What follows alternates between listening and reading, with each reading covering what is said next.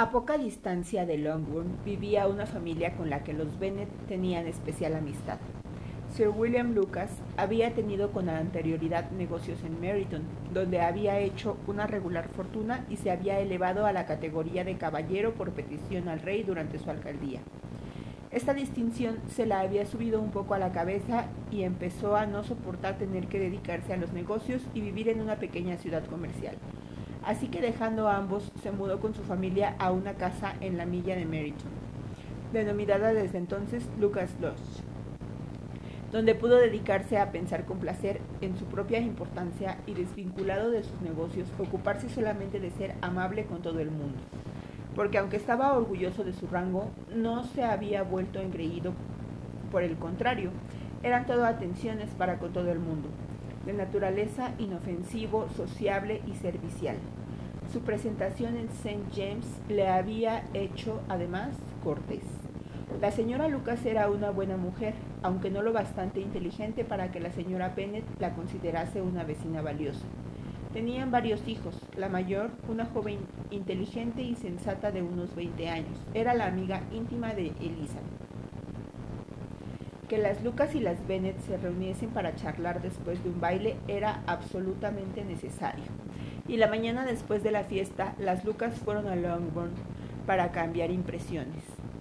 Tú empezaste bien la noche, Charlotte, dijo la señora Bennet, fingiendo toda amabilidad posible hacia la señorita Lucas. Fuiste la primera que eligió el señor Bingley. Sí, pero pareció gustarle más la segunda. Oh, te refieres a Jane, supongo, porque bailó con ella dos veces. Sí, parece que le gustó. Sí, creo que sí. Oí algo, no sé, algo sobre el señor Robinson.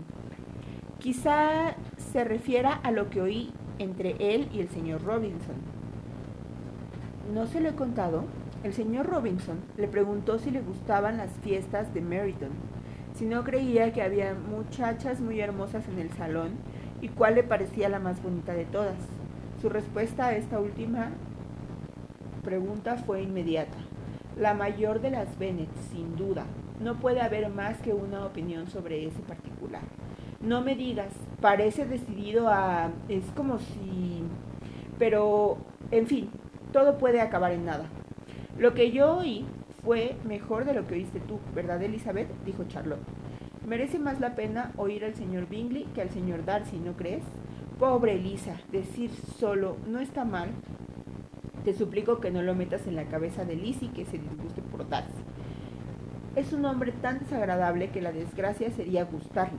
La señora Long me dijo que había estado sentado a su lado y que no había despegado los labios. ¿Estás segura, mamá? ¿No te equivocas? Yo vi al señor Darcy hablar con ella. Sí, claro, porque ella al final le preguntó si le gustaba Netherfield. Y él no tuvo más remedio que contestar, pero la señora Long dijo que a él no le hizo ninguna gracia que le dirigiese la palabra. La señorita Bingley me dijo, comentó Jane, que él no solía hablar mucho, a no ser con sus amigos íntimos. Con ellos es increíblemente agradable. No me creo una palabra, querida. Si fuese tan agradable, habría hablado con la señora Long pero ya me imagino qué pasó. Todo el mundo dice que el orgullo no le cabe en el cuerpo y apostaría a que oyó que la señora Long no tiene coche y que fue al baile en uno de alquiler. A mí no me importa que no haya hablado con la señora Long, dijo la señorita Lucas, pero desearía que hubiese bailado con Elisa. Yo que tú, Lizzie, agregó la madre, no bailaría con él nunca más. Creo, mamá, que puedo prometerte que nunca bailaré con él. El orgullo, dijo la señorita Lucas. Ofende siempre, pero a mí el suyo no me resulta tan ofensivo.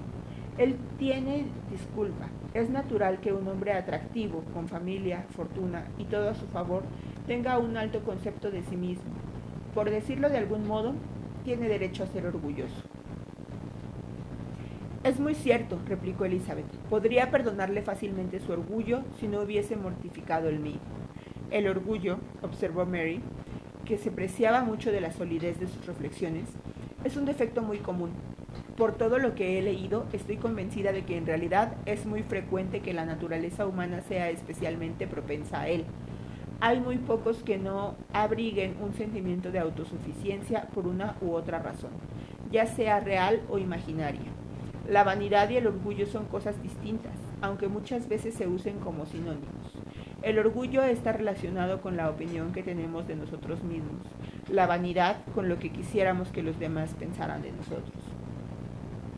Si yo fuese tan rico como el señor Darcy, exclamó un joven Lucas que había venido con sus hermanas, no me importaría ser orgulloso. Tendría una jauría de perros de casa y bebería una botella de vino al día. Pues beberías mucho más de lo debido, dijo la señora Bennet. Y si yo te viese, te quitaría la botella inmediatamente. El niño dijo que no se atrevería, ella que sí, y así siguieron discutiendo hasta que se dio por finalizada la visita.